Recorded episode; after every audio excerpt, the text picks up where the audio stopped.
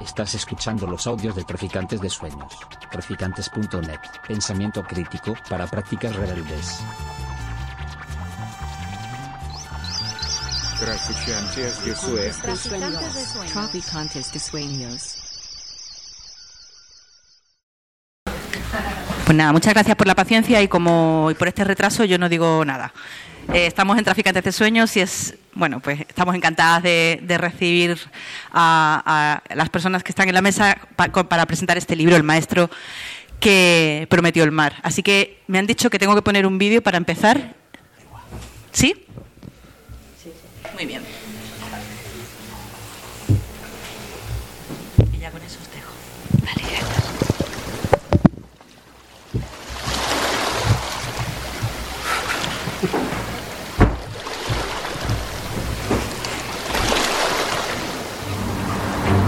Estoy buscando a mi bisabuelo, Bernardo Ramírez. Todo el país está lleno de fosas. En todas partes se llevan a cabo ejecuciones. Antonio Barajas, encantado. ¿Sabéis si va a venir alguien más? Mi bisabuelo compartió calabozo con su maestro, un tal Benaiges. Se llama imprenta. Con ella vamos a publicar nuestros propios cuadernos. Cuanto más aprenda ahora Emilio en la escuela, más opciones tendrá para su futuro. No me va a decir usted a mí lo que es mejor para mi hijo. ¿Listos? Ya. Y ese de hoy es Carlos. Abuelo. No voy a tolerar este comportamiento en clase, ¿eh, Carlos? Resulta que esta es ahora mi escuela, no su escuela. Y las cosas, a partir de ahora, se van a hacer a mi manera. Los niños tienen que ser lo que ellos quieran, pero sobre todo, tienen que ser niños. Eres el maestro más raro que ha pisado nunca este pueblo. En cuanto a tus artículos, tú no tienes un pelo de tonto, Antonio. Y no es un momento para hacerlo. Estoy perdiendo tiempo. Puedes buscar. Antonio, a lo mejor deberías irte de aquí. Te has señalado, todo el mundo sabe lo que piensas. A partir de este momento, el ejército toma el control de este pueblo y de toda la provincia. Quiero que todos vayáis a vuestras casas y traigáis cualquier libro cuaderno de mierda que tenga que ver con este maestro comunista. La caja. Carlos, ¿dónde está Antonio?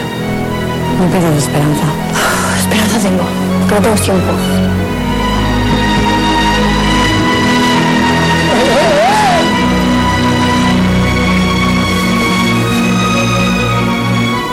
¿Os gustaría ver el mar? Pues quiero que enseñéis este cuaderno en casa y que vuestros padres lo lean, que les digáis que este verano el maestro os llevará a ver el mar.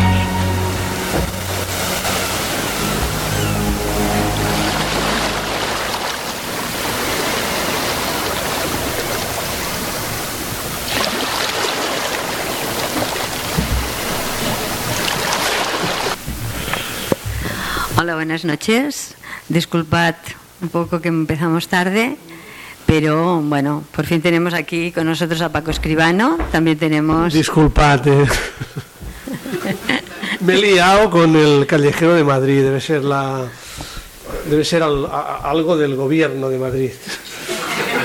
No, no, yo digo para culpar a alguien, ¿no? Vale, Eh, vale, para, vale, que no, para que no sea mi tontería, sino sea más bien, pues, Culpa de alguien. eso. Justo. Debería, debería. Bueno, pues estamos aquí y vamos a hacer la presentación de este libro, El maestro que prometió el mar. Es el libro basado en la historia de Antonio Benalles. Es un libro que ah, coedita Blume y Vental. Es un libro que ya editamos hace unos 10 años y ah, en ese momento no sabíamos que este libro iba a tener una, una larga historia, porque así, lo, así ha sido. Es decir, 10 años después y coincidiendo con la estrena de con el estreno de la película de El maestro que prometió el mar, que tenemos aquí a su productor, ah, hemos hecho esta nueva edición. Es una nueva edición que es distinta de la de hace 10 años. Y lo que es curioso es que nuestros autores han necesitado Ayuso, de nuevo.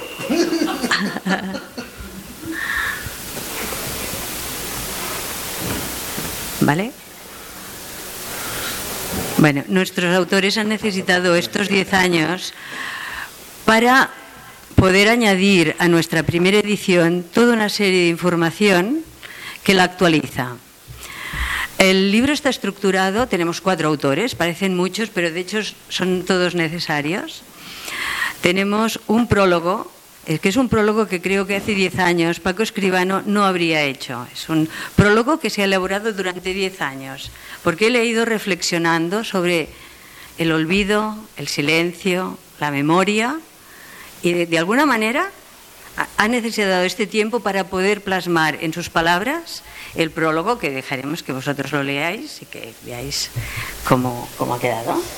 Después tenemos un contexto histórico escrito por Queral Solé, que hoy no ha podido estar con nosotros. Tenemos el relato propiamente del maestro, escrito por Paco Escribano. Tenemos también otro, un tercer texto, que es de Paco Ferrandiz. Paco Ferrandiz es el antropólogo que a pie de fosa descubrió la historia del maestro. Y después, como no, tenemos las fotografías de Sergi Bernal, que es una persona que durante estos 10 años se ha dedicado a investigar, a divulgar, a promocionar la figura de Antonio Benavides. Ah, aparentemente, cuatro autores son muchos, pero se complementan todos y creemos que se ayudan mutuamente a que se pueda entender esta historia.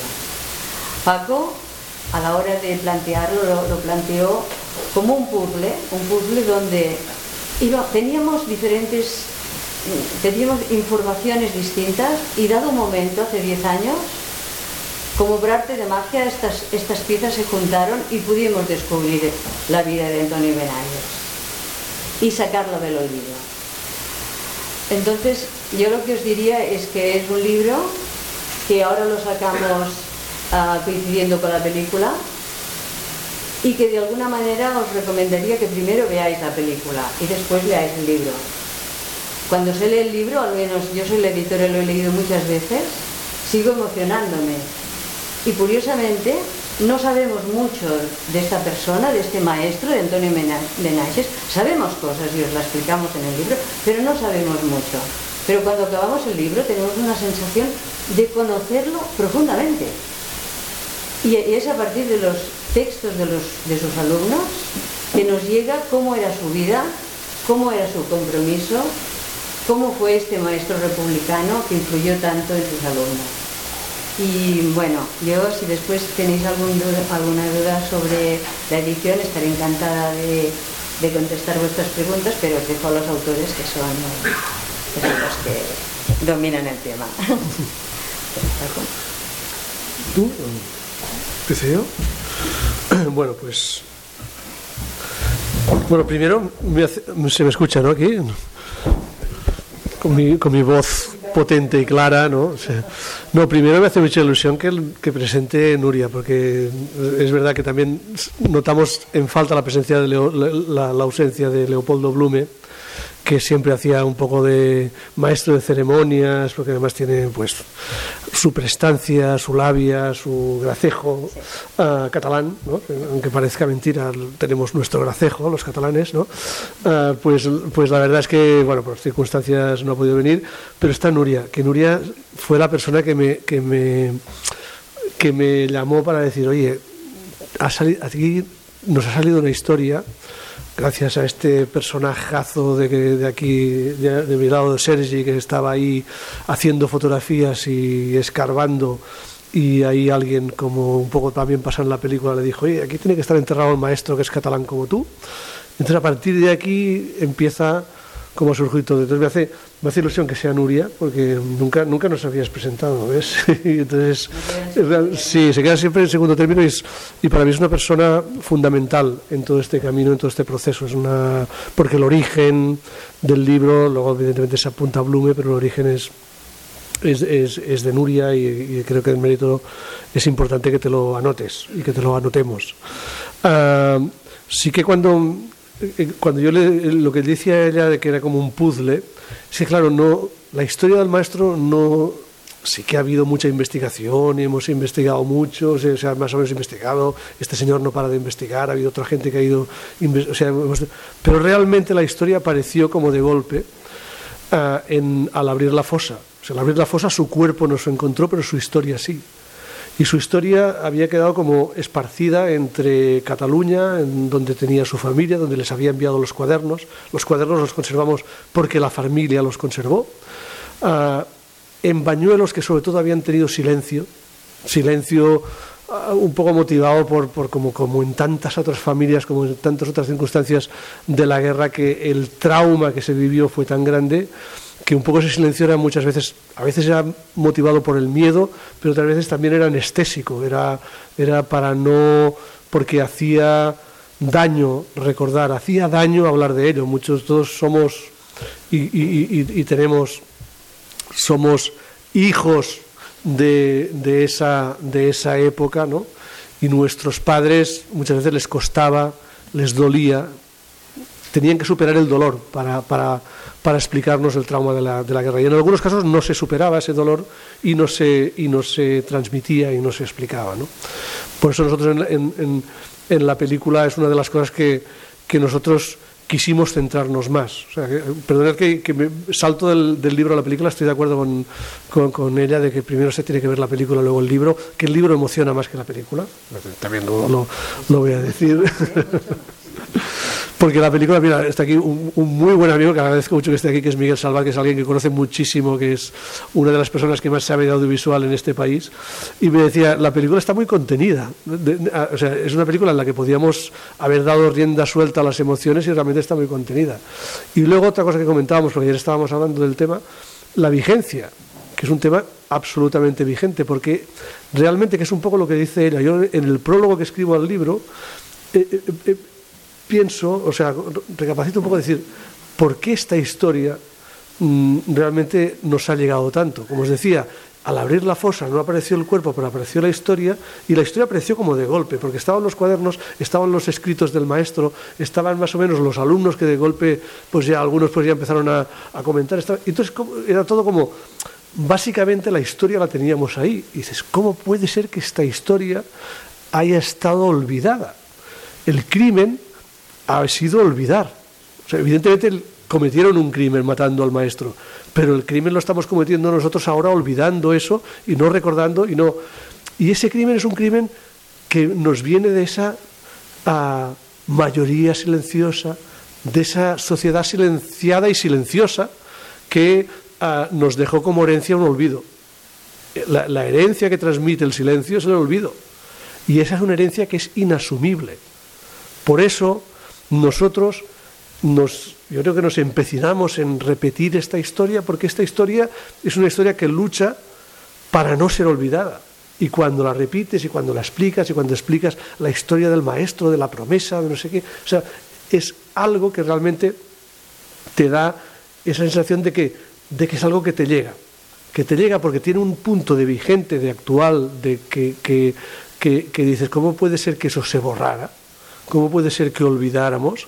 Pero al mismo, ah, recuperando la historia, y cuando te la repites, y luego también tiene ese punto también de, que, de reivindicación de una época, de una gente, de, un maes- de los maestros republicanos, que no era solamente An- Antonio Benassi, sino que eran muchos maestros que de una manera callada, sencilla, ah, entusiasta, vocacional, intentaban cambiar y hacer mejor este país. ¿no?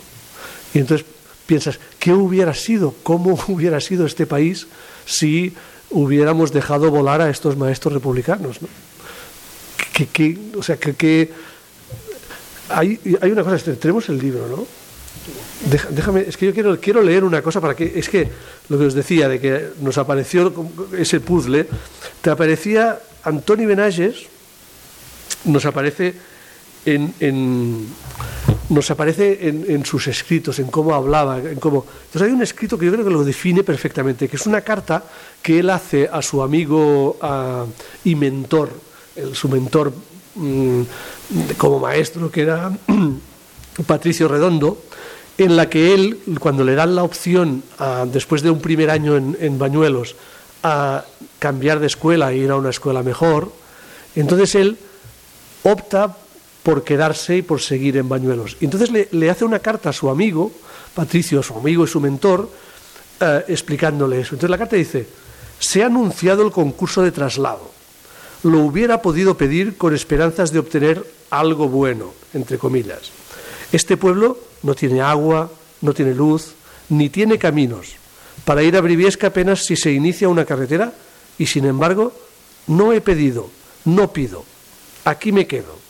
Veo claro, claro como que me voy haciendo luz en los cerebros de cada uno de estos chiquillos y chiquillas y me hago luz también en el pueblo y abrigo la esperanza de que un día, por la obra de un maestro de escuela, platee y reluzca como un ascua capaz de iluminar, qué sé yo, a medio mundo, al mundo entero.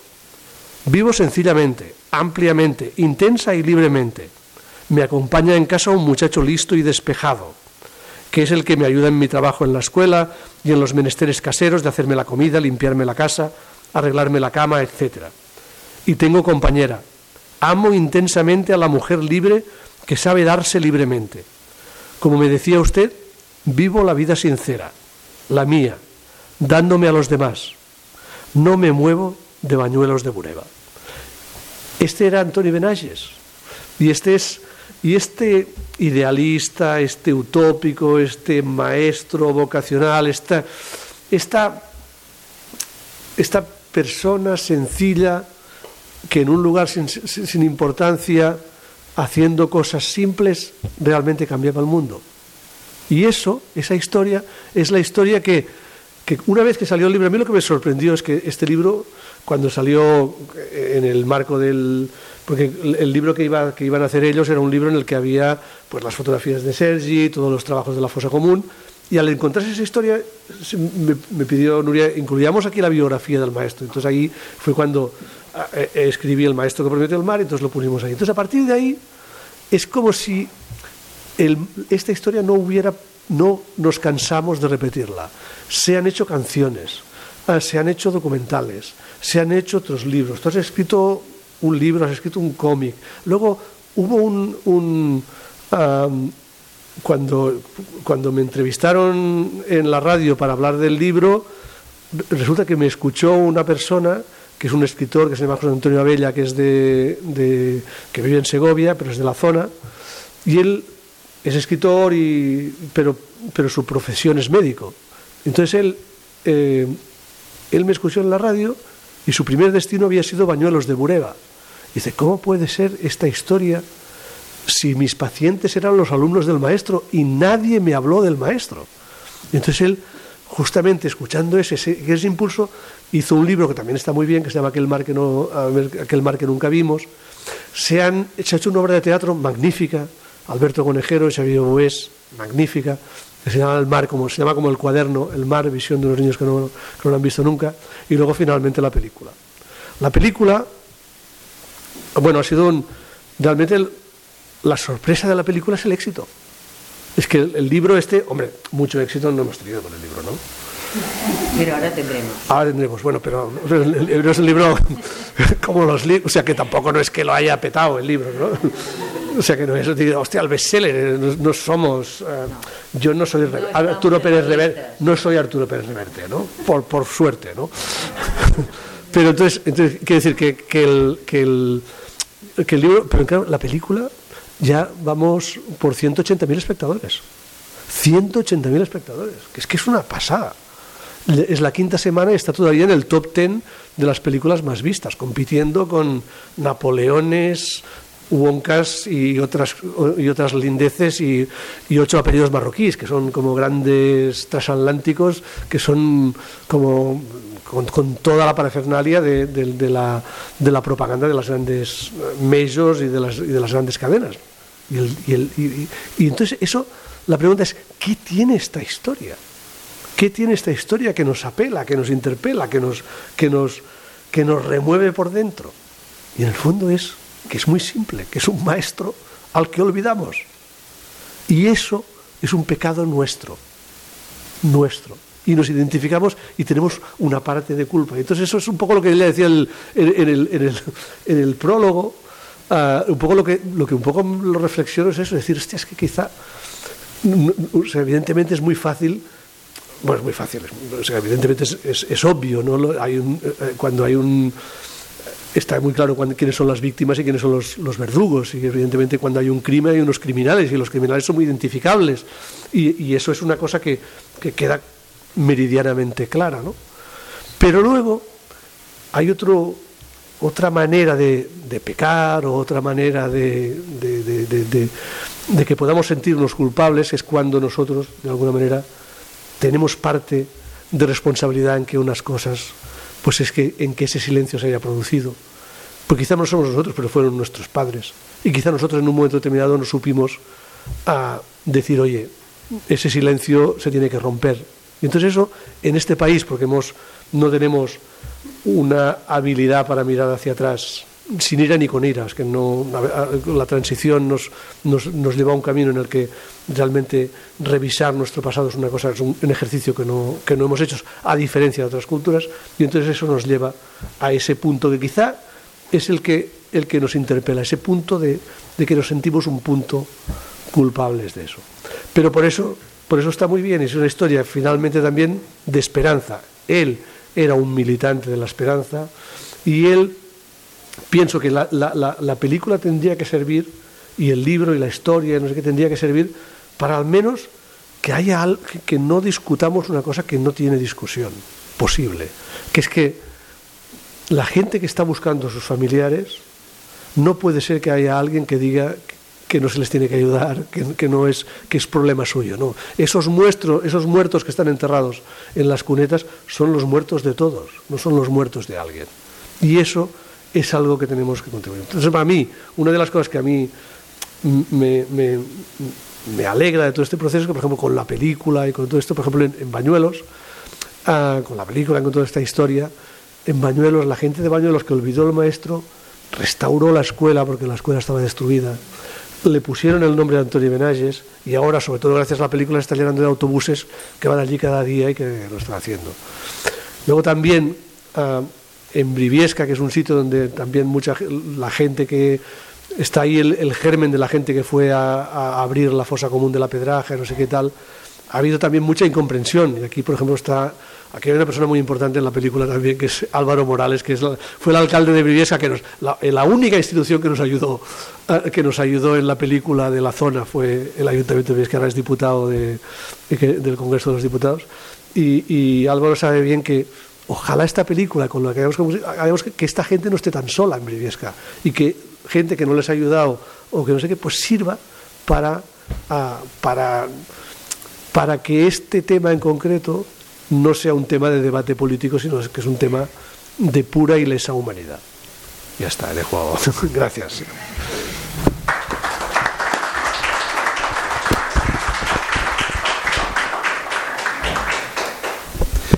Ostras, lamentablemente casi todas las cosas que tenía pensadas para decir hoy ya las ha dicho Paco.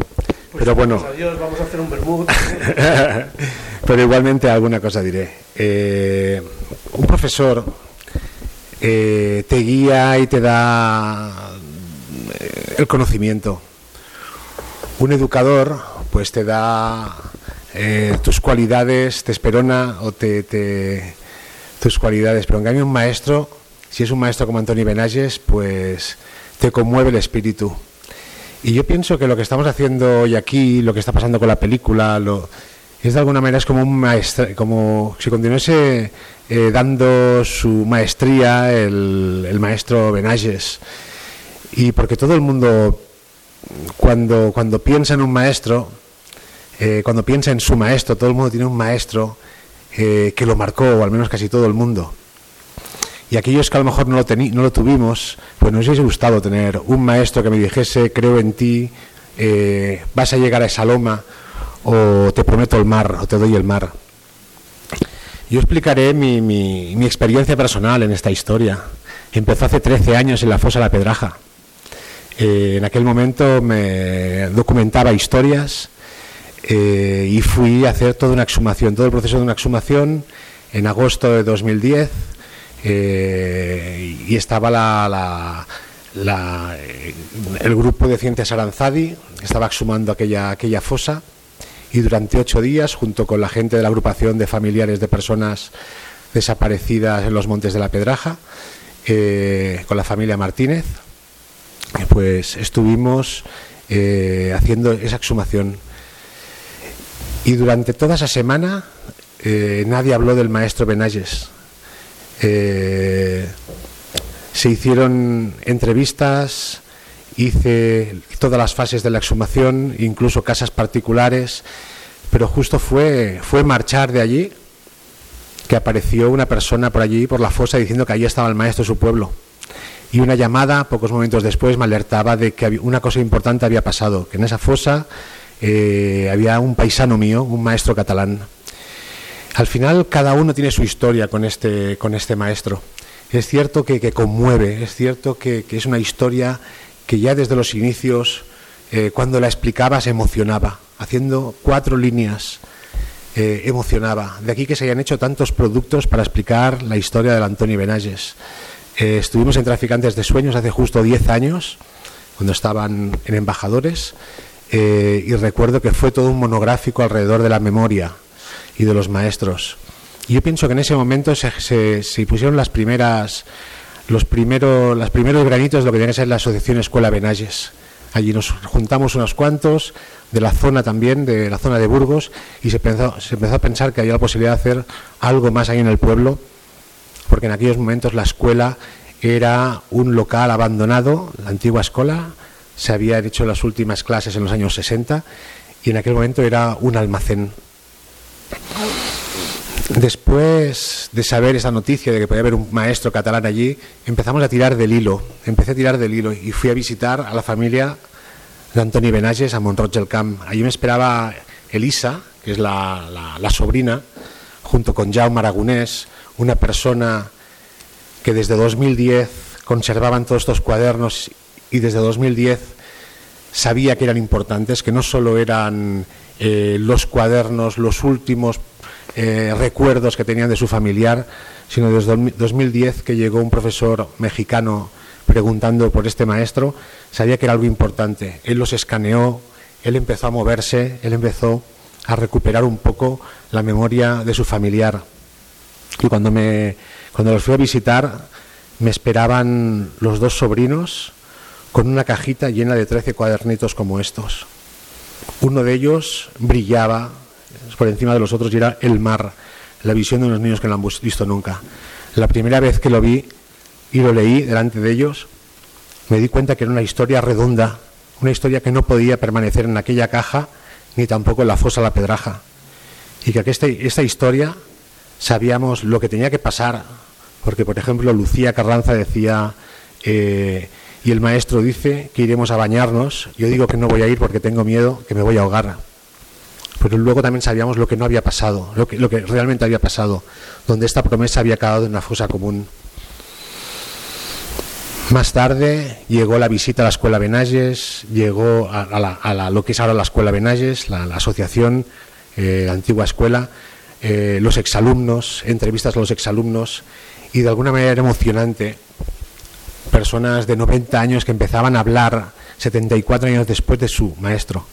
Durante 74 años les había tocado callar por el miedo y algunos empezaron a hablar, no todos. Hubo, por ejemplo, Lucía Carranza, la que hace un momento hablaba de su texto.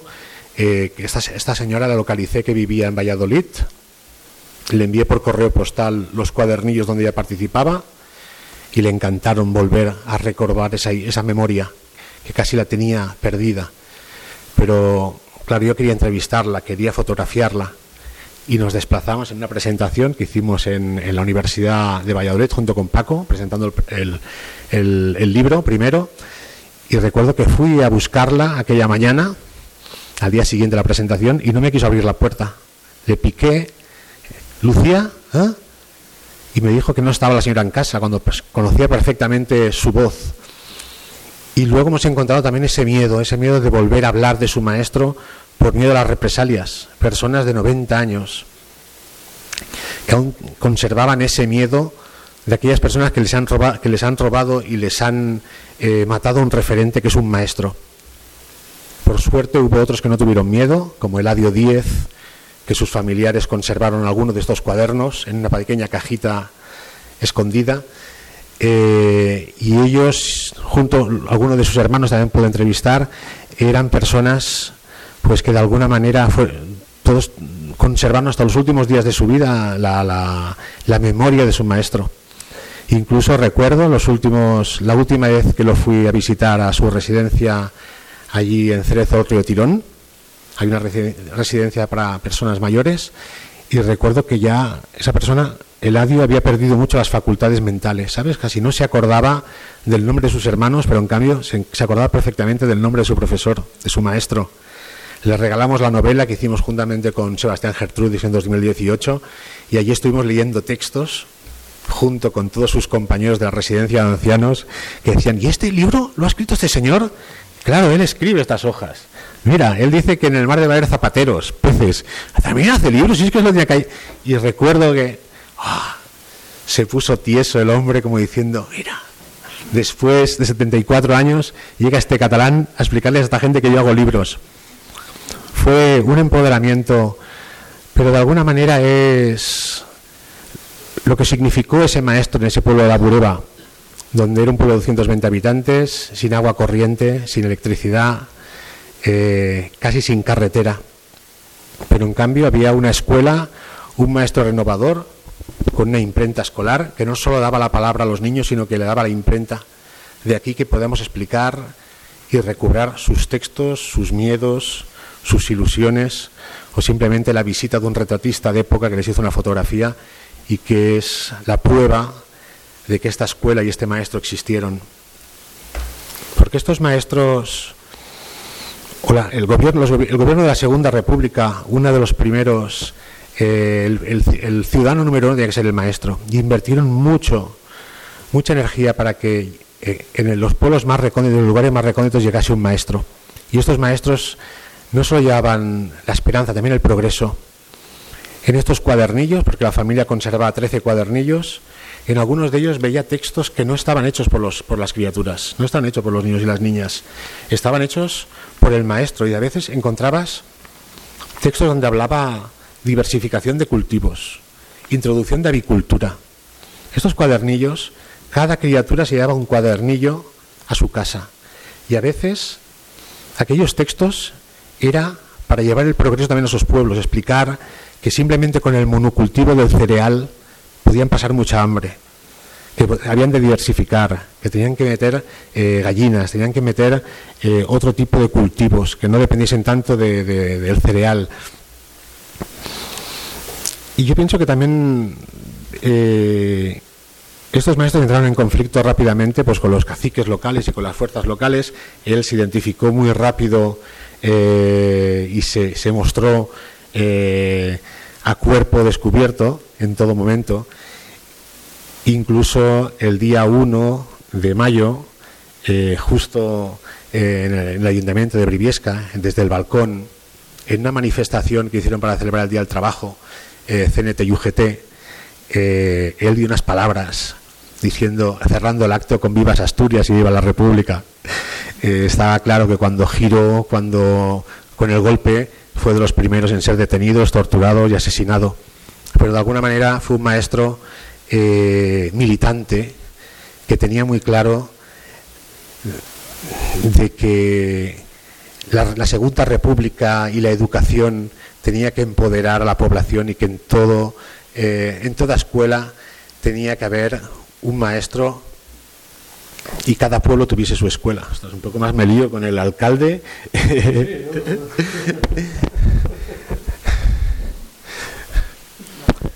y bueno, muchísimas gracias por haber venido.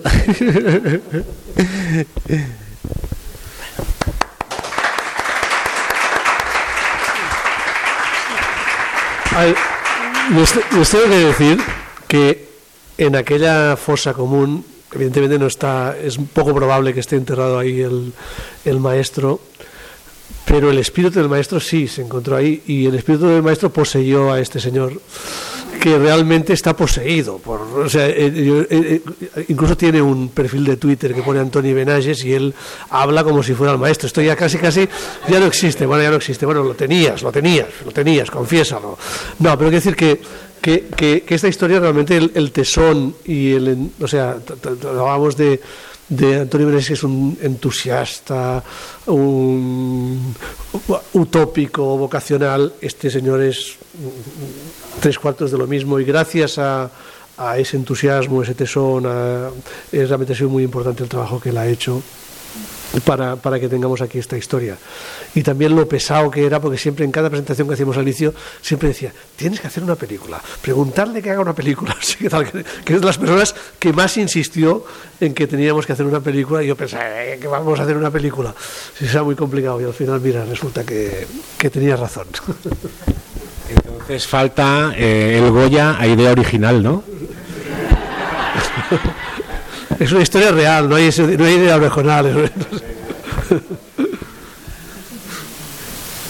Muy bien. Sí. No sé si, si, queréis hacer alguna pregunta alguna, o participar, o no sé, cualquier cosa que queráis contribuir. Sí. Pues eh, decía que estábamos, bueno, eh, compañero mío y yo que está aquí también, eh, trabajamos en educación.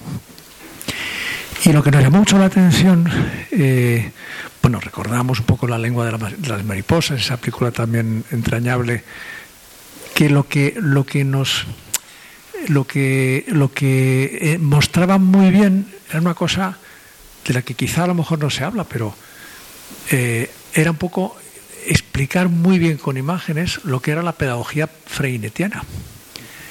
Es decir, qué, capacidad quienes han elaborado la película para contar con muy pocas imágenes cómo era posible que un maestro pudiera, a partir de ese, de ese enfoque, de, ese planteamiento, pudiera transmitir y compartir la cultura con los, con los alumnos. ¿no? De tal forma que cualquier maestro que no, que no conozca a fondo a Freinet, aunque haya oído hablar de él, al ver la película, claramente percibe y se da cuenta en qué consistía esa historia. Y eso nos llamó mucho la atención, eh, lo, bien, lo bien que estaba planteado. Y, y, quería preguntaros cómo surge eso, es decir, cómo surge esa, esa idea. Y en segundo lugar, también, bueno, cómo surge la película, claro, porque el libro yo tengo muchas ganas de leerlo, pero la película me parece un acierto eh, formidable. Entonces, ¿cómo, ¿cómo se fragua la, la película? Gracias. Bueno, oye, me, me, no celebro lo que dices.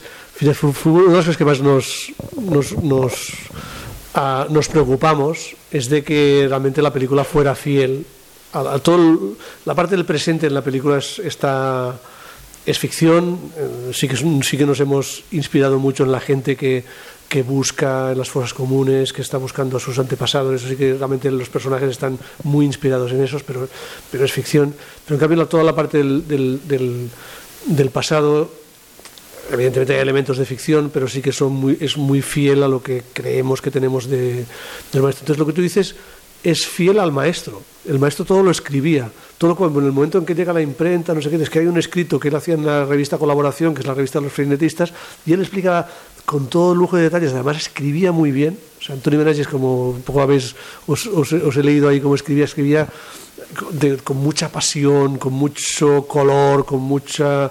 Uh, era, eh, te, te, llegaba al corazón la manera como, como escribía Antonio Benages. ¿no? Uh, y entonces todo eso está como súper explicado. Él explica cómo llega la imprenta, él explica cómo hacía todo que los niños tienen que ser niños. Prácticamente todo lo que dice Antonio Benages, así como de su profesión, de no sé qué tal, de, temas políticos, todo eso, eso es algo que, que lo hemos sacado de, su, de, sus, de sus escritos. Entonces, por ejemplo, en todas las cosas previas que hicimos, hablando con maestros, hicimos un pase. En la en, la Universidad de Complutense y a la Facultad de, de Educación y ahí había un núcleo muy importante de maestros frenetistas españoles y una de las cosas que más celebraron es que fuera como muy fiel a la a, a que se explicara muy bien lo que era el, lo que era el frenetismo ¿no? y eso yo creo que es una de las, las, cosas que más nos enorgulleció a los que a los que hicimos la película la película surge bueno la, hacer una película siempre son muchos años de trabajo son cuatro, son cinco años de primero porque cuesta mucho levantar la financiación y en este caso no fue fácil porque uh, también costó mucho encontrar sobre todo la, el, el, equilibrio entre el pasado y el presente y eso aquí sí que fue clave la, el momento en que llegó Patricia Font que es la directora que yo creo que ha sido una la que de alguna manera le ha dado a, la película esa esa imagen que tiene, esa, esa solidez, ese aguante que tiene, pero también esa vigencia, ese punto vigente que era el que más estábamos buscando. Entonces ese proceso muchas veces no, acabas de encontrar. Yo comentaba que, por un lado es la aportación de Patricia y luego por otro, por otro lado fue un momento en el que, en el que hicimos un homenaje, se hizo un homenaje a Antoni Benages a, en Bañuelos de Bureba, que se hizo un cenotafio, y en ese cenotafio se puso, una, un cenotafio es una tumba sin, sin el cuerpo, en, en, la tumba ahí de homenaje a Antoni Benages en el cementerio de Bañuelos, pues está puesto los guiones, los libros, las canciones, todo lo que se ha hecho ahí, el guion de la película que, que teníamos ahí un par de años antes de que se hiciera. Y entonces ahí me di cuenta de, de, de, eso que os decía del, del de hasta qué punto la, su memoria había sido borrada, ¿no? O sea, que, que el, tema no es cuando alguien lo matan y lo entierran en una fosa común, no quieren simplemente matarlo, quieren borrarlo, borrar su memoria. Y el problema es que en el caso de Antonio Benages tuvieron éxito. Es que lo borraron. Es que estuvo 75 años borrado. Y entonces eso es lo que, lo que un poco... Siempre en una película, al final, una película es una metáfora. Y tienes que encontrar la metáfora. Y entonces ahí fue lo que más nos costó, encontrar la metáfora, porque hicimos hasta, la versión que vosotros veis, el, guion número 14. Y fueron cuatro años de hacer guiones de encontrar hasta que encontráramos, y aún no es perfecto, aún ahora lo, ve, lo vemos y decimos, hostia, creo que esto ahí no se acaba de explicar, pero bueno, eso, es, eso siempre es así, ¿no? Por ejemplo, había el tema del aula, la distribución del aula, que no era como esta. Hay una persona que está el primero y el último era redondo, Claro, todo esto y que no había tarima, en muchas, en muchas escuelas había, había tarima. Pupitres, mesas corridas. O sea que todo esto salió, como dice Paco, de, de, de la bibliografía, de, de, las revistas y de las propias cartas del maestro que publicaron otras revistas pedagógicas. Eh, hay algunas el retratista hizo la fotografía de grupo, donde ahí se explica también la pedagogía frené. Mm, cuesta verlo al maestro, está en la cuarta posición, en la cuarta fila. Eh, y de alguna manera esta foto explica, esta fotografía explica cómo funcionaba. Cuando, cuando estos maestros llegaban a los pueblos, eran uno más. Se creaban unas cooperativas de imprentas escolares. Eh, y, de alguna manera también el, el, tema de estar en un lugar que no conoce pues ni la flora, ni la fauna, ni la toponimia, eh, uno más y que tenía que aprender mucho de aquellas criaturas. Y, y de ahí esa posición en el aula, como si fuese un cuadrado, e incluso cómo redactan, cómo funciona muy bien la asamblea a la hora de, de, hacerlos elegir qué textos habrá en los, los cuadernillos. Yo, perdonad, es que me, justamente una cosa que define muy bien a los frenetistas es un, en mi pueblo, yo soy de Villanueva y Geltrú, y también había, porque el, donde descubrió el frenetismo Benages fue en mi pueblo, fue en Villanueva y la Geltrú, ahí, y entonces ahí había un cuaderno um, que hacían un, la revista allí se llamaba Labor, que es semilla, y mira, está aquí. Y entonces había este, esta no es el que, el que bueno, la de las campanas. Ah, sí. Hay, un, hay un, un artículo que se llama Las nuevas campanas, quiere decir mis pellas. O sea, o sea, entonces es la historia de un niño que dice, el, el lunes hoy voy a escuela, iba a ir a escuela, pero, hostia, me lo pensé mejor y encontré unos amigos y me quedé a jugar en la Rambla. Martes también iba a escuela, pero me ha dicho que había un circo, no sé dónde, entonces fui a ver los del circo y tampoco fui a escuela. El miércoles iba a ir a la escuela, pero con otro amigo fuimos a la playa y estuvimos ahí en la playa jugando. El jueves, el jueves sí que iba a ir a escuela, pero entonces me bajaron y por ir por la rambla vi al maestro Benages y a otro maestro que estaban ahí, y entonces pensaba que tenían alguna cosa, nos escondimos y como ya nos escondimos, ya nos fuimos. Y el viernes, pues el viernes ya nos fuimos, volvimos a la playa otra vez. Entonces, el artículo este, que está es el segundo artículo de la revista, se llama mis, mis pellas. Y, es, y entonces dices, claro, el tema no es que las haga, el tema es que haga una redacción, el, el, tema es que lo publique, y el tema es que lo ponga en un cuadernito, que lo pone y que vaya a su casa. Esto es, esto es, el, esto es el frenetismo, porque es lo, que, lo que hacían era, este cuaderno lo votamos, esta redacción, eh, esta es cojonuda, esta la vamos a poner y esta la vamos a hacer. Entonces, todo lo que el maestro puede trabajar a partir de eso. Eso es fantástico. En vez del castigo, el premio. Sí, sí. El problema es cuando este cuadernillo llega a casa del alumno, lo lee su padre o su madre. Ese es el problema. Bueno, jugaban con que no sabían leer, o sea que... sí. El, el micrófono.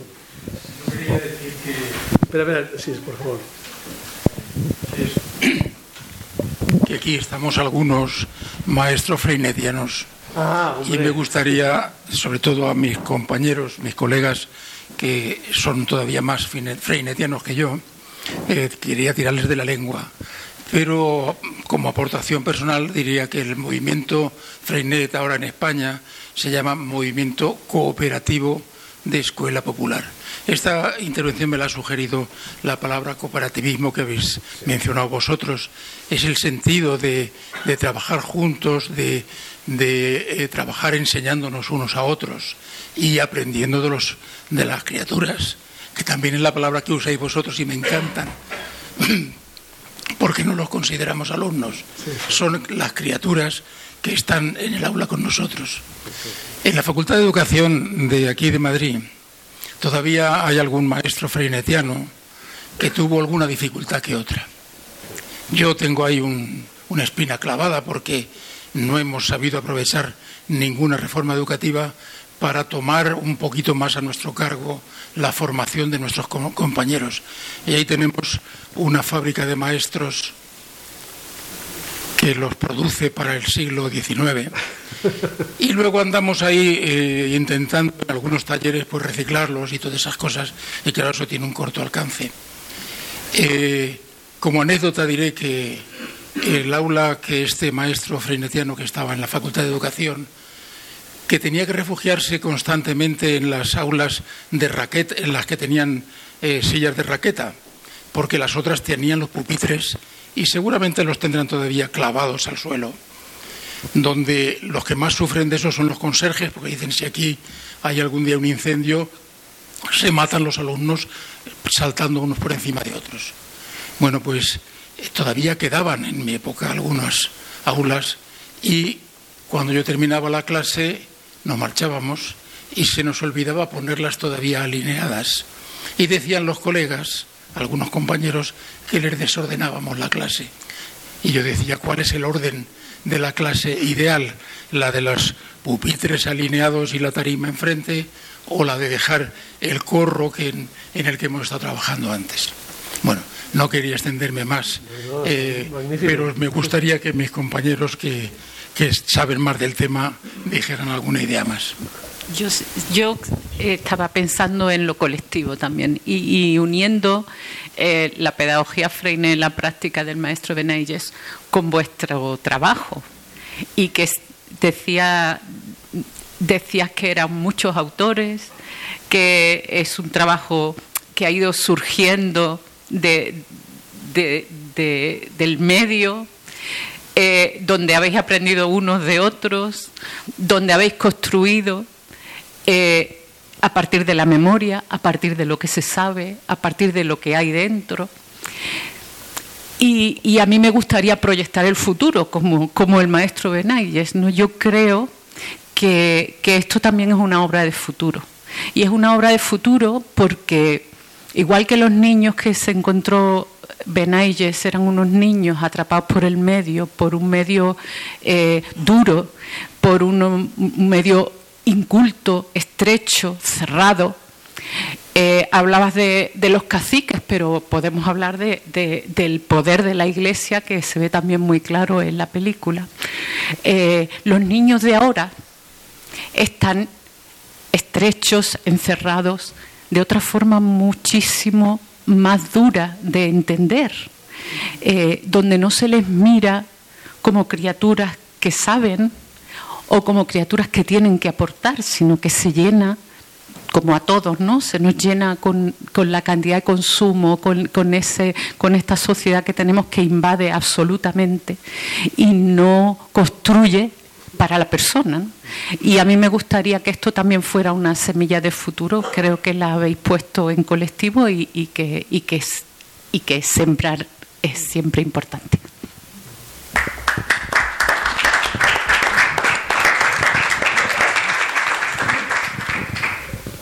Bueno, yo, yo soy, he sido un maestro freiné, ya estoy jubilado.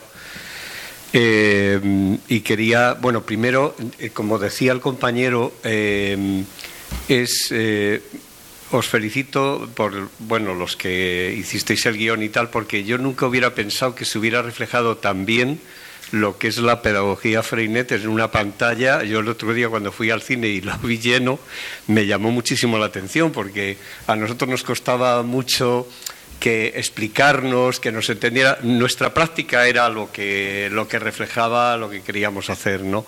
Y quería deciros que a, eh, nosotros, a los maestros Freinet, que empezamos, que conocimos a Freinet a través de publicaciones y de lo que era el, el incipiente movimiento Freinet que se agrupó en España después de en la posguerra y ya en los años 60-70 que intentamos en recoger, nosotros sabíamos lo que había pasado, no solo a los maestros Freinet, sino a los maestros republicanos en general.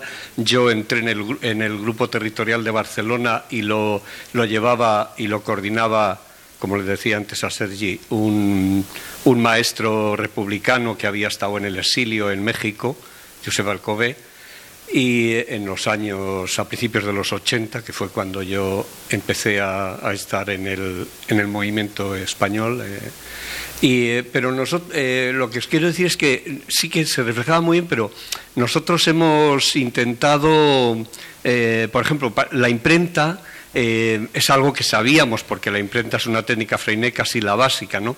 Pero nosotros, por ejemplo, yo, la, la primera vez que imprimí con los niños era con la gelatina, no sé si habéis oído hablar. La gelatina, eh, creo que Luisa Sala y una tal Jover hicieron un libro eh, de Rosa Sensat en los años finales de los 70, donde explicaban las técnicas de impresión en la escuela.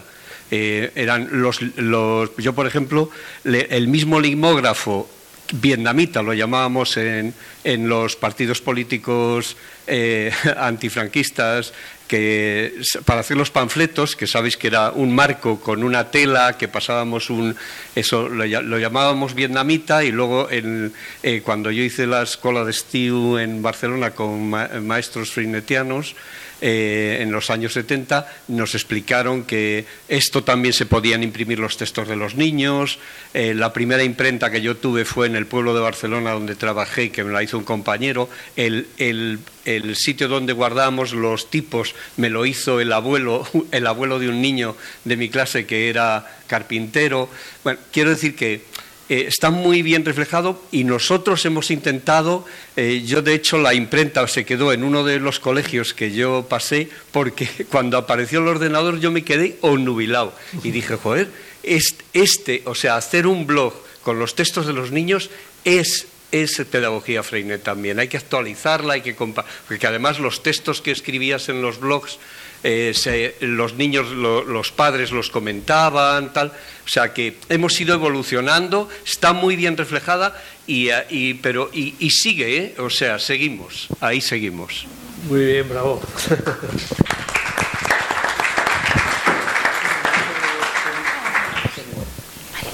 Em, no sé, puedo, o sea, se puede preguntar y todavía no. Hombre, ¿Sí? claro. Vale. Perdón.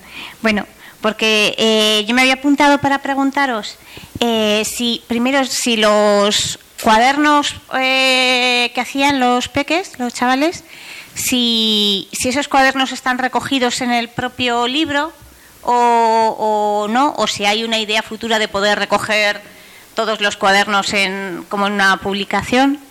Y, y luego también, si, me- si podíais decir, porque habéis dicho, no, creo que habías hecho, no sé si tú también, Sergi, estabas en un implicado en un cómic que también sobre ello, como si podíais decir, además, pues eso, alguno de los demás productos que tan culturales que también hay, ¿no? Algún título de documental si está en Filmi, ¿no? Si está en algún sitio que se, que podamos seguir buscando porque también, vamos, yo vi la peli eh, no conocía de nada eh, a, a Benayes y pero es verdad que, que fue un no Es- no sé si a lo mejor es que efectivamente no se, no se encontró su cuerpo porque está poseyendo a tanta gente ahora que que, que, que- que está que, que- ahí que está un poco en todos. Y porque eso que fue ver la peli entonces buscar encontré un blog que creo que es tuyo bueno no sé si de Sergi, de Desenterrant tal y dije "Ah, pero hay un montón de cosas aquí hechas ya y, y como con una sensación eso de de querer saber más y de cuando vi que era la presentación en Traffic dije, "Pero en la presentación voy también, hay un cómic también, pero como... Y, y entonces eso, como que me he quedado con, con ganas de, de seguir eh, sabiendo y conociendo más. Y, y luego, eh, una otra cosa que ya no era pregunta es que me parece muy resuena mucho eh, algo que por lo que voy entendiendo este hombre y más maestros que compartían su escuela ¿no? y su eh, orientación eh, hacían de remover también la figura del experto ¿no? y, y sabernos, o sea, intentar que en los espacios de aprendizaje y en las escuelas pudiera salir también los saberes que ya traían eh, las personas que estaban ahí. No, no recordar, ¿no? No, no ponerse él, como soy el experto, aprended de mí, vamos, un, dos, tres, lo que yo diga, y vosotros solo sois mm, cáscaras vacías a llenar con mi saber.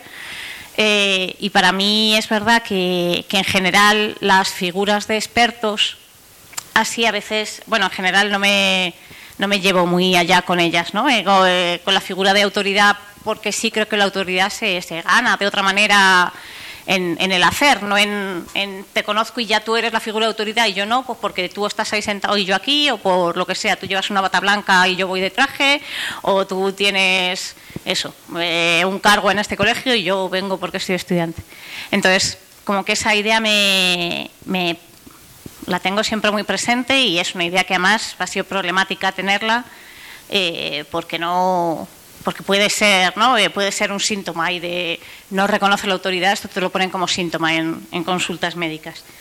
Y, y luego el- creo que ha sido eh, usted que ha dicho o tú vamos que has dicho eh, como que él era un militante de la esperanza que me ha parecido como una preciosa manera de definir a alguien y, y pensaba también que, que yo me encuentro en una época de mierda de la cual no os voy a contar porque os importa, en fin, no, no tiene sentido, pero, pero me está, esa, o sea, me está, estoy encontrándome, aunque luego se me diluya, pero ahora mismo mucho más esperanzada. O sea, este que como esa militancia de la esperanza no se acaba con que él no esté, sino que volver a seguir recordándole, seguir viendo que es importante, que, además, como daba el clase, sigue habiendo personas que también lo hacen. Todo esto es también militar en la esperanza y, y es, una, es un lugar chulo en el que militar.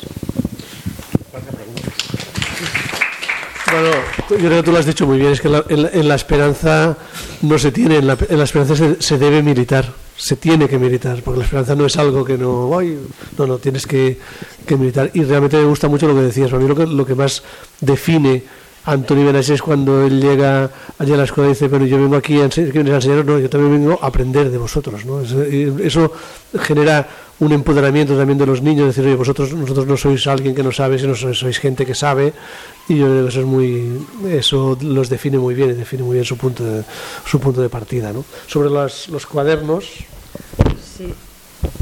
Ah, de alguna manera en el libro sí que hemos hecho una selección de algunos de los textos de los alumnos que nos ayudan a, nos ayudan a hacer un recorrido. Bueno, Paco lo hizo, ¿eh? ¿vale? pero quiero decir que ayudan a hacer el recorrido de la historia y de hecho al maestro casi casi le, le- le- le conocemos y nos, nos llega tanto gracias a los textos de los alumnos y a sus propios textos.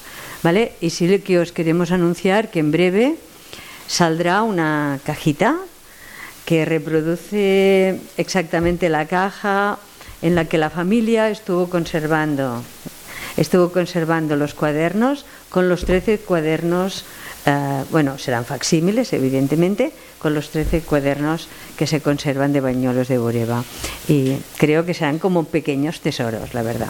Qué maravilla. La verdad es que me reconforta enormemente que haya más gente como yo, pues seguidos por el humanismo de Antonio Benages. Porque de alguna manera los libros, los documentales, el teatro, la película, eh, permiten que nos acerquemos a esas personas desaparecidas, ¿no? Y es importante coger el, el humanismo de esta, persona, eh, porque seguro que, que vamos hacia un mundo mejor. Y hay esperanza. y ahí iba a ser de progreso. Eh, desde 2010 hicimos un documental que se llama El Retratista, justo está afuera.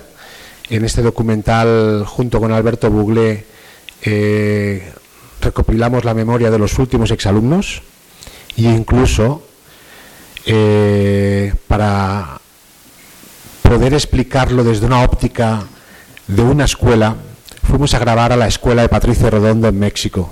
Fuimos a Veracruz, San Andrés Tuxtla, donde, desde el año 1940 hasta hoy hacen servir la imprenta Frené, tipos móviles y hacen cuadernillos como este, con la particularidad de que aquí ponen el nombre de Antoni Benages desde el año 40. O sea, mientras que aquí durante 74 años ha sido un desaparecido, que solo se ha mantenido en la memoria de la familia y de los exalumnos, y cuando ibas al Archivo General de la Administración, Alcalá de Henares, veías por qué lo habían expulsado de su carrera de maestro, separación definitiva, por su mala conducta, eh, por tener una conducta antisocial, antipatriótica y mal vista por todo el mundo. Tenías que hacer 12.000 kilómetros para encontrar un homenaje en una pequeña escuela mexicana. Y, ahí grabamos El Retratista. Eh, luego, junto con Sebastián, Sebastián Gertrudix es del movimiento cooperativo eh, del MECEP, la novela El mar será, editada por Blume hace muy poco, y luego también eh, el cómic junto con un burgalés, un maestro jubilado burgalés, siempre maestros, igual que, que, eh, que Sebastián, eh, hicimos el cómic La Promesa. O sea, de alguna manera explicar diferentes formatos, con diferentes formatos, explicar, la, recuperar la memoria de este maestro como se recuperó en 2010 a pie de fosa en La Pedraja, gracias a un testimonio, un testigo. Sí. Hay varias personas. Sí, hay, bueno, y hay otra, como os decía, recordaba el otro libro, Aquel mar que nunca vimos, de José Antonio Abella, que está que es un libro que está realmente está muy bien. Ah, hay la obra de teatro de, que se llama El mar visión de los niños que no lo han visto nunca. por cierto, hoy se hace en el Teatro Abadía se vuelve. Sí, sí. Y, y, luego había tres, hay tres canciones, una canción de Monse Castellá, uh, otra canción de Ramón Saulo y otra canción de de, de Marcel Vallés y, y María Arnal que se llama 45 cerebros y un corazón, porque es lo que encontraron en la fosa. En la fosa encontraron 135 cuerpos, 45 cerebros y un corazón. Sí, sí, sí, sí, sí, lo encontráis, lo encontráis. Sí, sí, sí. Sí, sí, si hay alguna cosa, perdón. Si hay alguna pregunta más o si no. Bueno, eh, nos han pedido desde traficantes sí que no nos alargáramos muchísimo. Entonces, si alguien quiere, pues eh, que los autores les firmen algún ejemplar o lo que sea, pues lo hacemos y si no, daríamos por acabada esta presentación.